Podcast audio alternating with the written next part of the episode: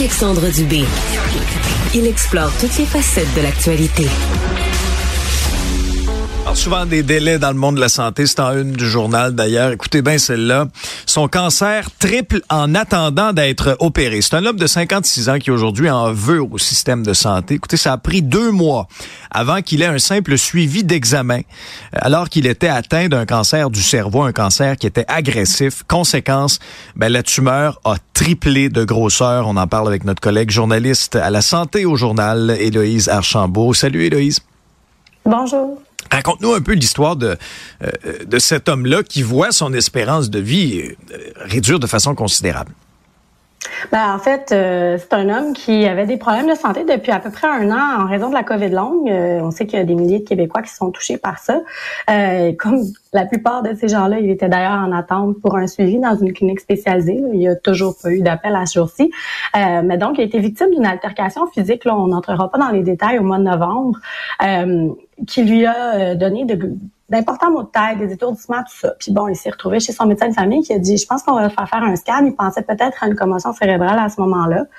Et là, le résultat du scan n'était pas euh, très concluant, pas très beau. Donc, la médecin de famille a dit, tu sais, au Québec, comment ça fonctionne? Quand le médecin de famille veut faire faire des examens plus poussés. On envoie une requête dans le, le CRDS qu'on appelle, là, puis on fait une, une, demande pour une consultation avec un médecin spécialiste. Dans ce cas-ci, c'était pour un neurologue. Et là, donc, pas de nouvelles. Le monsieur, bon, il t'inquiète sa, sa condition, mais ça reste comme ça. Euh, il n'y a rien à faire que d'attendre. Et puis là, euh, il s'est retrouvé chez lui durant les vacances de Noël, 3 janvier, puis il s'est mis à faire des crises d'épilepsie.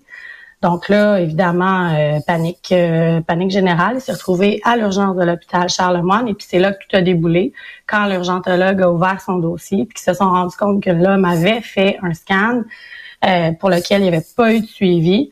Là, évidemment, il a été hospitalisé sur le champ, il a été super bien pris en charge puis c'est là que donc on s'est rendu compte que la situation était beaucoup plus grave que ce qu'on pensait. Comment se justifie le réseau?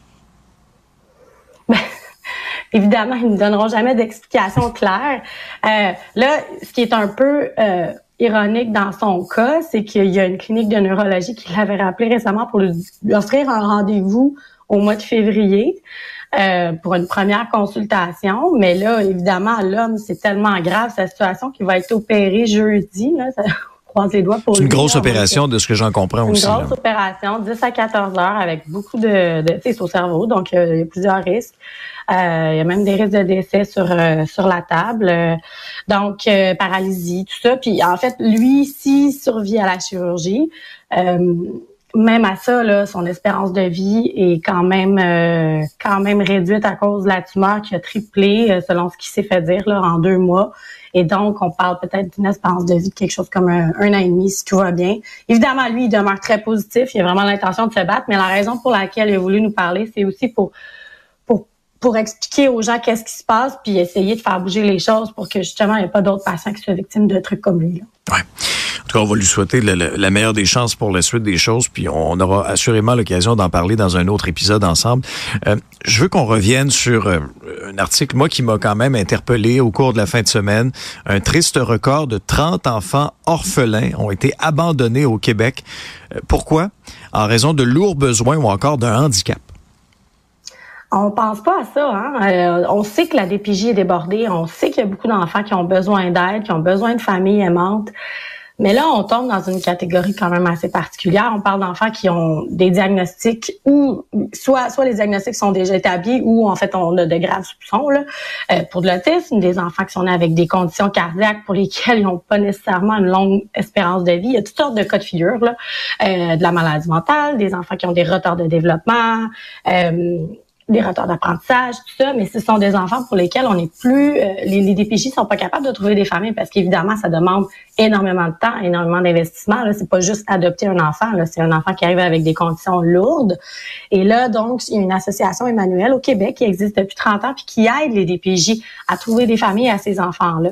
Présentement, on a un record. Là, on me disait, là, ça fait au moins 10 ans, il n'y a jamais eu autant d'enfants qui se sont retrouvés dans cette situation-là. Il y en a une trentaine présentement.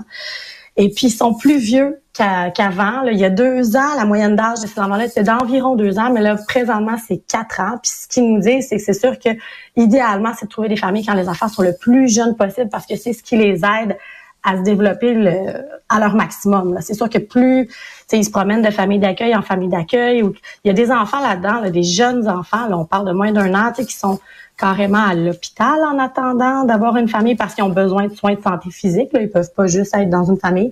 Il y en a plusieurs autres qui sont dans des centres de réadaptation euh, ou dans des foyers ou des familles d'accueil. Donc, ce sont tous des enfants.